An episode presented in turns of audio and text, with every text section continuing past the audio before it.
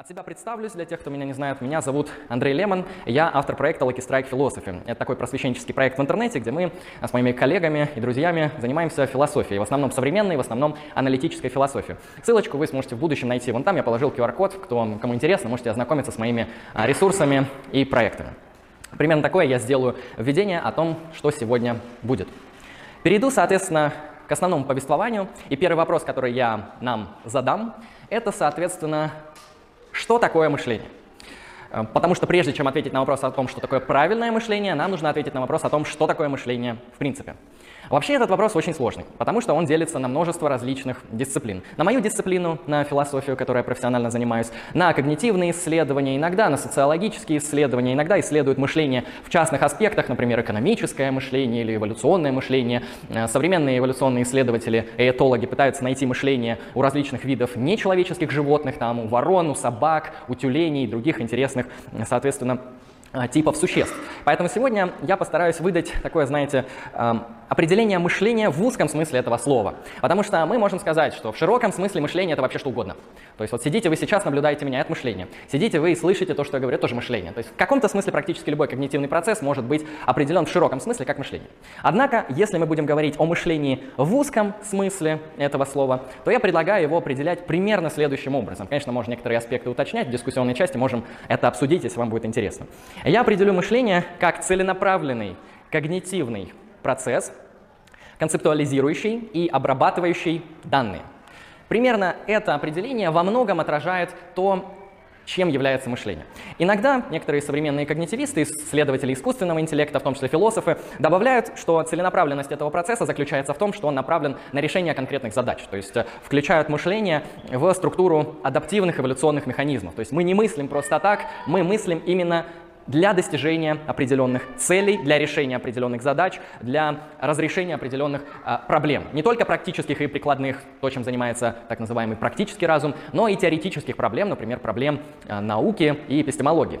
Соответственно, а, цель здесь на самом деле важна. Именно поэтому мы сегодня также должны будем обсудить в самом конце, зачем нам вообще требуется так называемое правильное мышление, что нам на самом деле не хватает в понимании некоторого аспекта вот этого правильного типа размышления. Зачем оно нужно? Об этом поговорю позднее.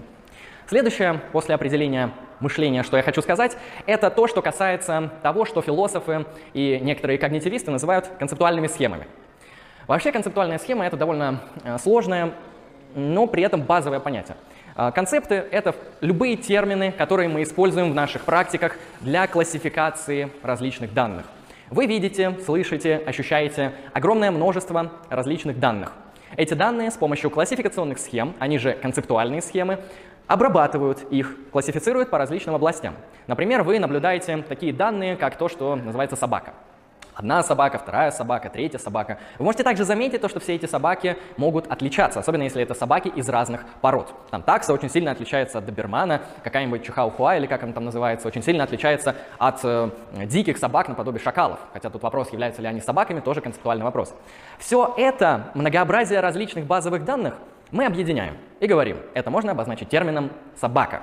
Выделить какие-то признаки э, или перечислить элементы множества. То есть наши мыслительные схемы классификации на самом деле работают чуть ли не бессознательно. А иногда, наблюдая объект, вы сразу его помещаете в ту или иную классификационную сетку. Например, вот видите вот эти, сразу говорим, светильники. Да, они отличаются, наверное, от других светильников, которые вы наблюдали в своей практике, но сразу вы даете им какую-то классификацию. Иногда мы попадаем в ситуацию сбоя, когда некоторый новый объект или некоторые новые данные попадают в наше, так сказать, восприятие, но у нас не получается успешно их отклассифицировать. И нам приходится пересматривать наши концептуальные схемы, наши ходы мышления, наши базовые базовые понятия и определения. Ну, такой интересный пример был в истории биологической науки, когда был обнаружен такой объект, эм, базовые данные да, были открыты, что есть такой тип животных, как утконосы. И люди, ну, в принципе, задумались, а их как классифицировать? Это млекопитающее или птица? То есть у него есть множество признаков, которые явно м, дают основания говорить, что это именно млекопитающее животное. Но также есть достаточно много признаков, которые абсолютно нетипичны для млекопитающих животных. И вот в таких пограничных случаях наша концептуальная схема, конечно же, сбивается. И с моей точки зрения, вот э, то, чем мы будем заниматься на вот этих четырех встречах, я буду стараться вам прояснять какие-то основные аспекты того, как мы строим классификационные схемы, концептуальные схемы и как нам лучше отделять одни данные от других, как в конечном счете нам качественным образом классифицировать и анализировать наши данные. Этим, собственно, и занимаются концептуальные схемы. Поэтому концептуальные схемы я в данном контексте так кратенько определю, как некоторые ходы мышления, которые классифицируют различные данные. И в этом плане классификация, концептуализация — это один из самых основных элементов мышления, который нас будет интересовать. Иногда эти концептуализации доходят до гипервысокого и абстрактного уровня, когда мы начинаем говорить не просто о классификации э, перцептивно наблюдаемых данных наподобие там, животных, растений, химических элементов, но мы иногда начинаем классифицировать числа. Например, простые числа, натуральные числа, числа, которые там, делятся на что-то, которые не делятся, отрицательные числа, положительные. То есть мы начинаем даже классифицировать вещи, которые ну, вот в такой вот некоторой перцептивной данности для нас неизвестны. Иногда мы начинаем классифицировать такие тоже довольно абстрактные понятия, э, как государство, сообщество, культура и так далее. Конечно, так или иначе, они имеют какое-то э, опытное воплощение, и их можно объяснить в рамках наблюдаемых данных, однако сами понятия и сами эти концептуальные ходы мы можем производить, ну, абсолютно даже не обращаясь к этим данным. Мы можем говорить о концепциях там, демократии или тирании, как это делал Аристотель, даже если мы ни разу не видели ни одно демократическое государство и ни одно тираническое государство государства. Чисто мыслительно а, мы можем это, соответственно, сделать. Далее. А когда мы разобрались с понятием мышления, с центром мышления, с разделением на концепции, на концептуальные схемы, на классификационные схемы, мы можем задаться вопросом о том, что такое неправильное мышление. Потому что тема сегодняшнего повествования звучит как «что такое правильное мышление?». Прежде чем перейдем мы к нему, который я кратко обозначу, мы должны, наверное, спросить, а что такое неправильное мышление. А, в принципе, критерии демаркации правильного и, неправ... правильного и неправильного мышления, верно, они на самом деле достаточно условны. То есть нету какого-то там списка из пяти или десяти правил, или даже из тридцати правил, который незыблемо научит вас мыслить правильным образом. Такого, к счастью или к сожалению, не существует. А мы, как философы, как исследователи эпистемологии, теории познания, ищем те классификационные схемы и те нормативные ходы, которые будут обрамлять наше мышление по критериям ну, часто полезности. То есть мы можем заметить, что вот это вот ну, работает, да, там принцип, принцип простоты в философии науки вполне может работать. Принцип наилучшего объяснения абдуктивный тоже может прекрасно справляться со своей задачей. Иногда даже вот заходят вопросы о том, должны ли научные теории быть красивыми для того, чтобы проходить вот эти критерии правильности. Научные теории связаны с мышлением, это, можно сказать, их такая вот наиболее проработанная часть. Соответственно, когда мы сказываемся о неправильном мышлении, мы исходим, конечно же, из некоторого ряда допущений и критериев, которые отделяют правильно и неправильно. Во многом они произвольны, во многом они зависят от пользы. Некоторые из них просто являются для нас, знаете, очевидными, базовыми, ну и что ли, такими, от которых мы просто не хотим отказываться. Наподобие принципа непротиворечия. Мы в каком-то смысле чисто психологически не желаем мыслить, что правильное мышление может допускать противоречия. Да? То есть, например, э, утверждение А и не А одновременно. Предположим, вот я сегодня пришел и говорю, я сегодня пришел в пространство кислород в 18 часов 30 минут. Да. И следующим предложением я скажу, как хорошо, что я пришел в пространство кислород в 6 вечера сегодняшнего дня. Вы подловите меня на противоречии, на непоследовательности, потому что эти вещи не могут одновременно существовать а, вместе, потому что первая вещь говорит А, второе отрицает А, то есть не А. В этом контексте есть, конечно, такие абсолютно интуитивные вещи, от которых мы просто не можем отказаться, хотя мы можем всегда сказать, что это просто чисто случайные э, психологические обстоятельства, которые заставляют нас так мыслить, и, возможно, они недостаточно обоснованы. Но об этом, возможно, поговорим в будущем. Что чаще всего называют неправильным мышлением?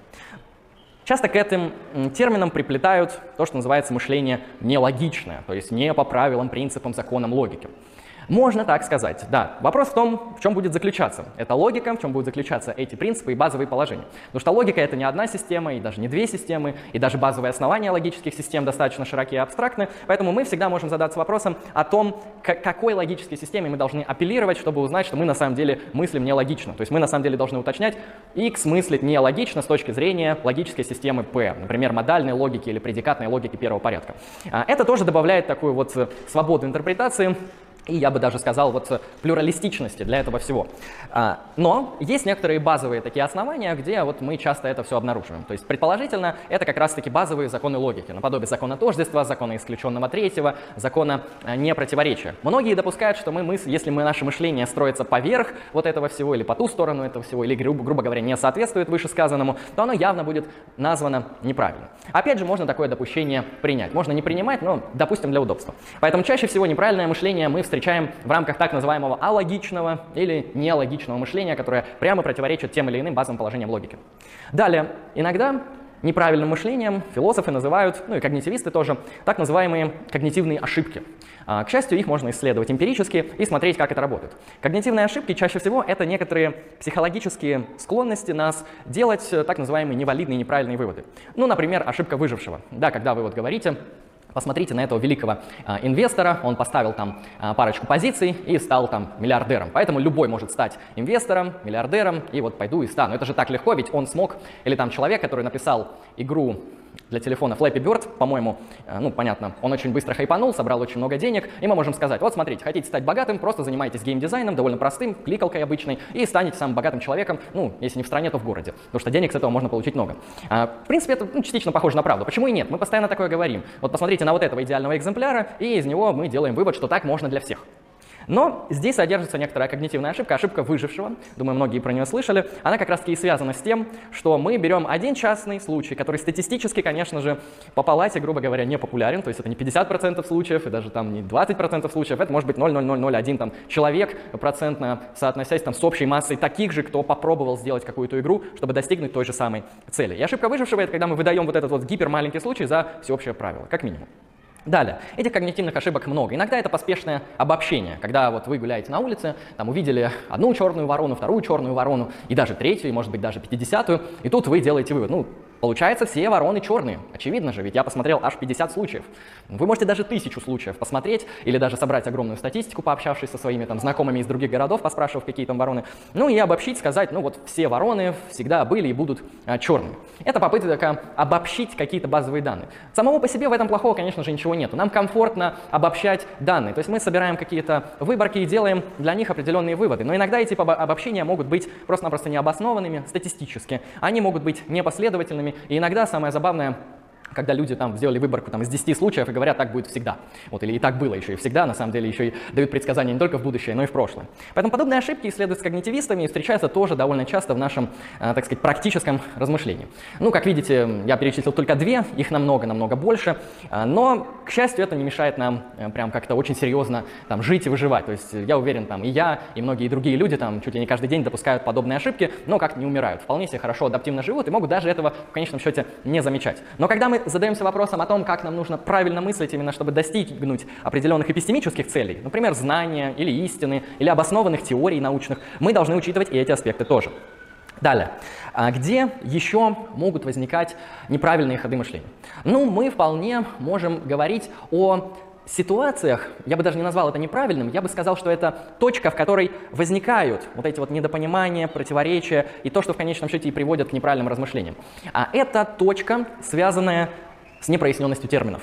То есть люди вступают в дискуссии, люди вступают в споры, они обсуждают какие-то вещи. Это могут быть вещи бытовые, политические, социальные, философские, научные, метафизические и так далее.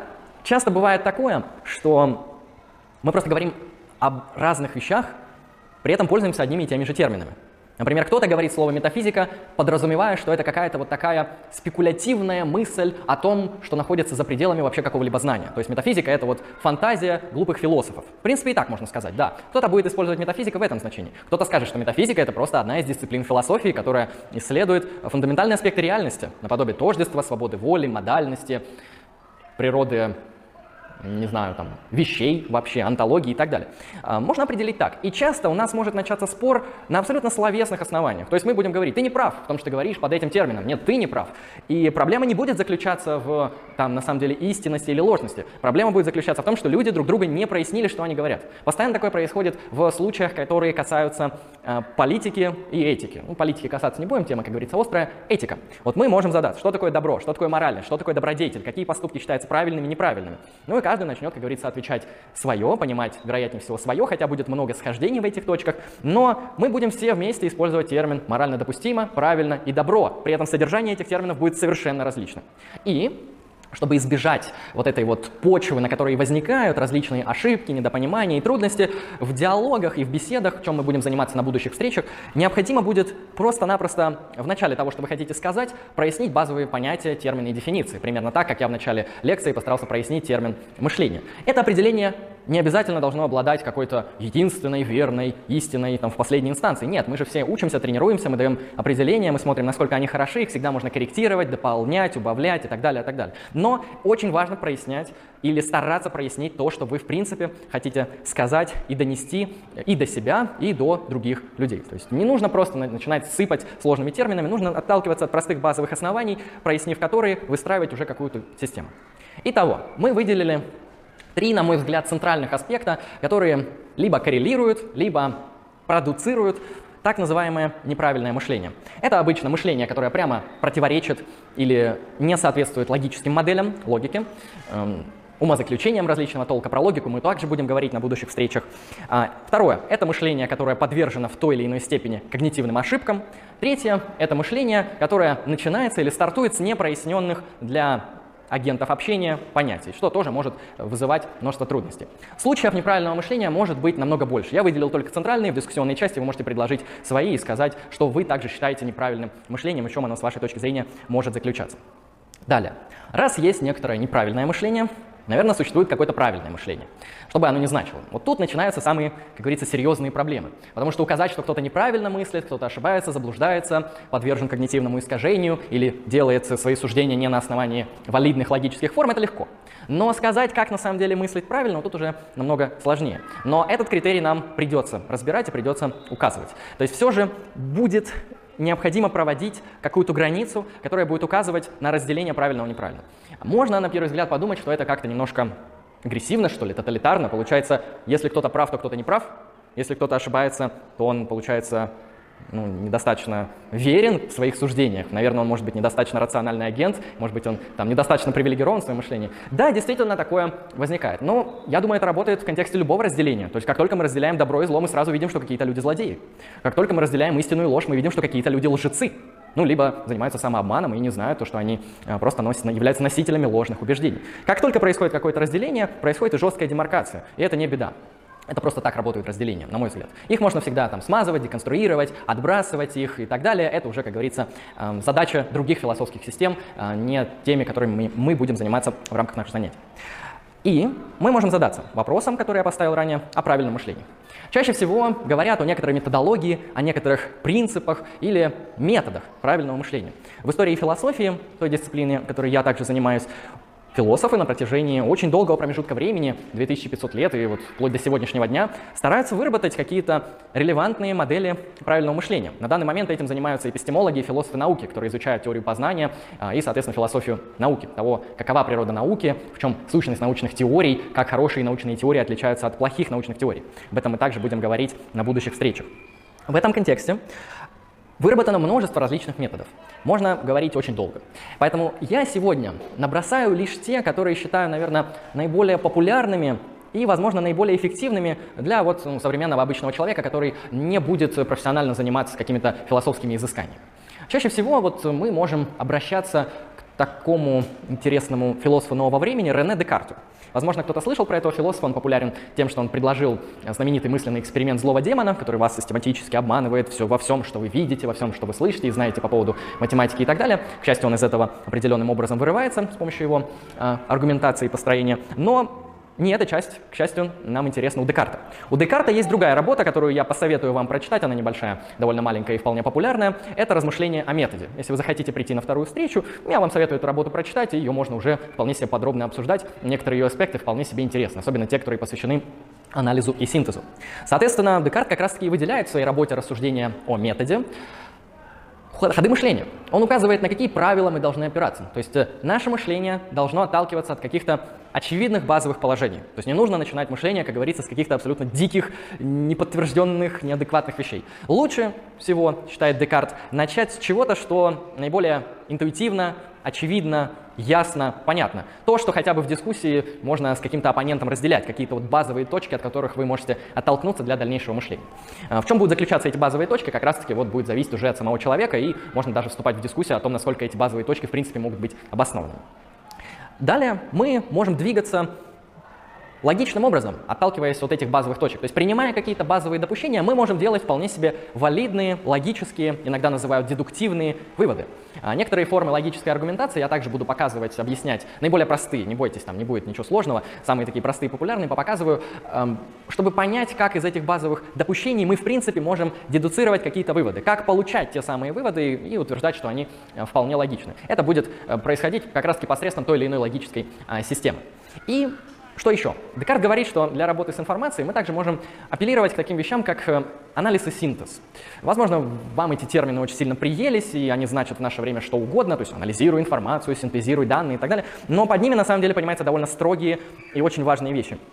Под анализом, э, сейчас можно сказать, в философии есть такой центральный метод, это концептуальный анализ. Вот о концепциях, о которых я говорил, мы можем их некоторыми специальными философскими методами анализировать. Но что такое анализировать? Ну, дословно анализ — это что-то наподобие разделения, причем, знаете, в таком вот смысле рубки. То есть, когда вы там кладете какую-нибудь курицу на э, рубильную доску и разрезаете ее ножом или топором, это, в принципе, на греческом будет звучать примерно как анализ, то есть некоторое разрезание, расчленение. И что такое анализ относительно мысли? Это расчленение концепции на ее части. То есть вы берете, например, концепцию знания. Мы все говорим, я знаю, сколько сейчас время. Например, 19.10. Вот это некоторая правда, которую я знаю. Я знаю, что я сейчас нахожусь в комнате. Я знаю, во сколько я сегодня проснулся. Примерно. Утром вроде как встал, к счастью. Эм, что-то я знаю. Где-то я могу сказать, что я чего-то не знаю. Я, например, не знаю, сколько звезд в галактике Млечный Путь. Вообще без понятия, не знаю, как это даже посчитать. Эм, где-то я знаю, где-то я не знаю. Но что значит вот этот термин? Вот мы все говорим, мы что-то знаем. Что это значит? Как это прояснить? Могу ли я сказать, что я знаю, что не знаю? Для этого требуется концептуальный анализ. Нам, для того, чтобы провести анализ этого термина, необходимо разложить его на его составные элементы, на те части, из которых он состоит, буквально расчленить. Обычно это обозначается как выделение необходимых и достаточных признаков для употребления термина X. Это немного такой сложный словарь. Если просто, то вы должны выделить для термина те его составные элементы, проанализировав его, которые будут для него наиболее необходимыми, без которых этот термин не будет работать. Ну, знаменитый популярный анализ знания в современной эпистемологии гласит, что знание — это, провожу анализ, обоснованное истинное убеждение. То есть у нас, у агентов, есть ментальные состояния, которые мы можем обозначить как убеждения, или иногда их называют мнениями, точками зрения. На русский язык это очень тяжело перевести, потому что в оригинале belief, поэтому прямой перевод будет верование. Ну, звучит как не очень. Поэтому правильно сказать, ну, некоторая точка зрения или позиция. У нас есть точки зрения на мир. Мы считаем, у меня есть точка зрения, что Луна — это спутник Земли. Ну, вполне правдоподобная точка зрения. Этим термином мы обозначаем убеждение. Затем мы говорим, что если наша точка зрения истина, например, она соответствует реальности, например, каким-то астрономическим данным, которые подтверждают, что Луна — это действительно спутник Земли, а не планета, не астероид, не еще какой-то странный объект, не сыр а, красивый был бы. У нас есть истина в этот момент. Но достаточно ли просто истинной точки зрения? Эпистемологи допускают, что этого недостаточно, что нужно еще что-то, чего-то здесь не хватает. И требуется обоснование, то есть ответ на вопрос, почему это так. То есть мы должны иметь возможность ответить в том числе на вопрос, почему истинно, что Луна — это спутник Земли. Почему ваша точка зрения, что Луна — это спутник Земли, верна? И когда у вас будет какое-то обоснование, то есть причина, почему вы в это верите, поэтому belief, тогда это будет обоснование. И каждый из этих элементов можно оценивать отдельно. Иногда может быть плохое обоснование, иногда там э, мнение не соответствует истине, иногда вы просто не верите в то, что сами говорите и так далее. То есть э, знание обычно понимается как обоснованное истинное убеждение. Это пример такого где-то успешного, где-то нет, концептуального анализа. Также можно работать с любым термином, который встречается в вашей практике. Вам требуется, на мой взгляд, научиться анализировать вещи. То есть, если вы берете термин, предложение, набор предложений, желательно выделить из них наиболее семантически значимые, на ваш взгляд, концепции и прояснить, что они же значат. Вы говорите, Антон поступил аморально, или Ирина действует правильно, когда выбирает занятие музыкой. Что значит правильно? Что значит аморально? Что вы имеете в виду? Полезно, круто, прикольно, мне нравится, можно тут, как говорится, уйти в такие очень серьезные размышления и дебаты. Поэтому анализ это очень важно. То есть нам необходимо прояснять, анализировать те концептуальные ходы, которые для нас являются на самом деле вполне себе обыденными и естественными. То же самое может касаться других сфер, не только философии, там, бизнеса, политики, права, например, что такое понятие вины там, в юриспруденции, что такое понятие свободного поступка что такое понятие там, сознания, если мы когнитивисты, это все нас будет также интересовать. И концептуальный анализ всего этого проводить довольно важно. Далее, второй метод, который я также расскажу, который часто приводит нас к правильному мышлению, это синтез. То есть помимо того, что вы должны уметь разложить э, какие-то концепции на их составные части, вы должны это собрать еще и все воедино. То есть синтез — это умение объединять данные. Это вот как я вначале описывал с собаками. Вы видите разные породы собак, это вообще там, на одну не похоже, третья, четвертая. Мы видим разные марки автомобилей. Это такая, такая, можем их проклассифицировать, собрать, вот как говорится, синтез провести, сказать, что вот эти вот данные, их можно объединить под термином седан или хэтчбэк или грузовик. И сказать, что вот, вот эти вот данные, наподобие там, ну, большая вместительная машина, это вот маршрутка, да, ну, видно, что недостаточно, что требуется что-то еще, но сама способность синтезировать очень важна для а, верного мышления. Соответственно, мы можем часто сбиваться во время анализа, во время синтеза. Мы можем видеть, что этот анализ недостаточен. Мы можем замечать, что синтез не обоснован, что вы собираете понятия воедино на каком-то абсолютно там неправдоподобном, непроизвольном, иногда неправильном, иногда ложном критерии. Вот это уже более точечные моменты, которые мы будем также разбирать в будущем, как верным образом проводить успешный анализ, как верным образом проводить успешный синтез. Таким образом, можем сказать, что мышление — это такой вот некоторый систематический, целенаправленный, когнитивный процесс, который связан с обработкой концепций, с обработкой различных данных для достижения, вот как я сказал, некоторых целей. Цели на самом деле могут быть любые, список целей очень широк. Иногда можно даже откинуть этот элемент понятия. Чаще всего мышление, как неправильное, заключается в когнитивных ошибках, искажениях, несоответствии логическим э, формам и просто-напросто степени непроясненности того, что мы говорим. Успешные ходы мышления чаще всего фиксируются как анализ и синтез, объясненные ранее. Также есть такая вещь, как наука. Вот наука часто говорит, говорится как э, царица вот, мышления, возможно, или э, продукты Продукты науки — это теории, которые прошли вот долгую когнитивную обработку. То есть они могут э, нами названы быть как вот действительно те, которые являются правильными. Поэтому мы часто доверяем научному знанию. Многие из нас являются сcientistами или в минимальном смысле научными реалистами. То есть мы допускаем, что наука все же делает правильные выводы в большей либо меньшей степени. В крайней мере, лучше, чем если бы это были просто какие-то бытовые размышления. И вот вопрос о том, по каким критериям мы можем отбирать те или иные гипотезы, теории в науке, философии науки, я также буду обсуждать. Я поговорю там о дедукции, об индукции, о таких классических э, формах умозаключения, и также об абдукции, как э, современном, наверное, наиболее мейнстримном принципе философии науки, то есть принципе наилучшего объяснения, и рассмотрю в будущем то, э, в чем он заключается. То есть что значит наилучшим образом объяснить некоторые данные, почему это объяснение может быть в принципе таковым э, названо. То есть поговорю и про критерии простоты и наилучшего соответственно, объяснения, там, и предсказательной силы и множество других вещей. Потому что наука тоже очень с этим всем связана, в силу того, что нужно оценивать не только свое собственное мышление, но и максимально проработанное мышление, научное мышление. Всегда нужно задаваться вопросами, каковы источники, на основании каких данных проводилось, какая была методология а, работы, по каким критериям делались выводы, действительно ли выводы соответствуют а, данным эксперимента, или там выводы, они как бы приписаны, экспериментальные данные такие-то. То есть допускалась ли интерпретация, на чем основана интерпретация, это тоже все очень важно, важно в контексте вот обработки всей этой плеяды огромной информации. Ну, теперь давайте подойдем к заключительной части того, что я хотел сегодня сказать, и дальше перейдем к дискуссионной. Зачем правильное мышление?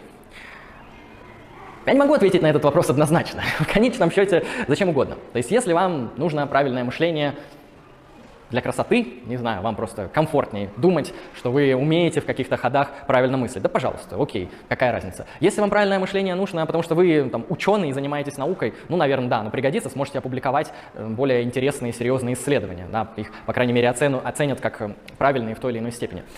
Иногда я допускаю, что правильное мышление – это некоторое базовое стремление человека.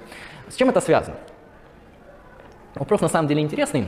Я допускаю, что все люди, ну или, скажем так, все здоровые люди в среднем, чисто популяционно или эволюционно, стремятся к получению знаний, стремятся к получению информации. Эта информация может быть как пропозициональной, ну, наподобие вот Луна — это спутник Земли, так и эта информация может представлять из себя некоторый навык, скилл. Да, кто-то водит машину, кто-то забивает молотком. Можете пронаблюдать это и получить для себя это знание. Я думаю, правильное мышление — это просто тоже один просто из разновидностей навыков. Но это, знаете, это можно обозначить как мета-навык.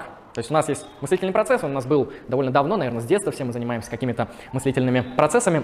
А мышление это просто, так, э, простите, правильное мышление это такой навык, научась которому, так же как забиванию молотков, мы сможем редактировать регулировать, оценивать. Вот этот первопорядковый уровень мышления. То есть можно это так метафорически разделить на два порядка. Вот первопорядковое мышление и правильное мышление, как некоторые нормативные принципы, которые будут оценивать это первопорядковое мышление и смотреть, насколько оно а, хорошо и качественно проходит по тем или иным а, критериям. Поэтому цели в конечном счете, я думаю, будет задавать сам агент, которому это нужно. Кому-то это нужно в силу внутренней ценности. Ну, то есть, э, приобретя этот навык, вы не получите чего-то полезного, и вам это все равно будет ценно. То есть для вас оно может обладать ценностью вне зависимости от ее полезности. Кому-то это действительно будет полезно. Возможно, это позволит избегать манипуляций, каких-то там fake news, э, неправильной информации, потому что мы сейчас живем в те времена, когда очень много доступа к информации, но не часто мы задумываемся о том, каким образом эту информацию обрабатывать. Это просто ну, тоже довольно тяжело. Эм, иногда люди доходят до такого, что им настолько лень обрабатывать информацию там из разных источников, особенно если они занимаются наукой, что они выбирают для себя ряд авторитетных мыслителей, вот которым они уже привыкли доверять. То есть они говорят, что вот этот специалист, я его там знаю, или лично, или как-то там вот через интернет, и я могу сказать, что он в целом надежный, в даче каких-то информаций, данных. Это то, что называется эпистемическая добродетель, мудрость. То есть в целом этот человек говорит верные сведения. И мы говорим, ну, мне на самом деле не важно, как я там мыслю, критически, не критически, вот этому агенту я могу доверять. То есть современные времена иногда доходят до такого, что мы вот э, хотим, как говорится, не самостоятельно мыслить, но неправильно мыслить нам тоже некомфортно. Поэтому мы предпочитаем какие-то авторитетные лица, которые вот за нас правильно мыслят, и мы, отталкиваясь от того, что они говорят, уже как-то э, размышляем далее. Но если мы хотим сами приобрести эти навыки, тогда, конечно, придется этим профессионально заниматься. На будущих наших встречах я вам предлагаю, соответственно, вот прочитать, если кому интересно, размышления о методе Рене Декарта.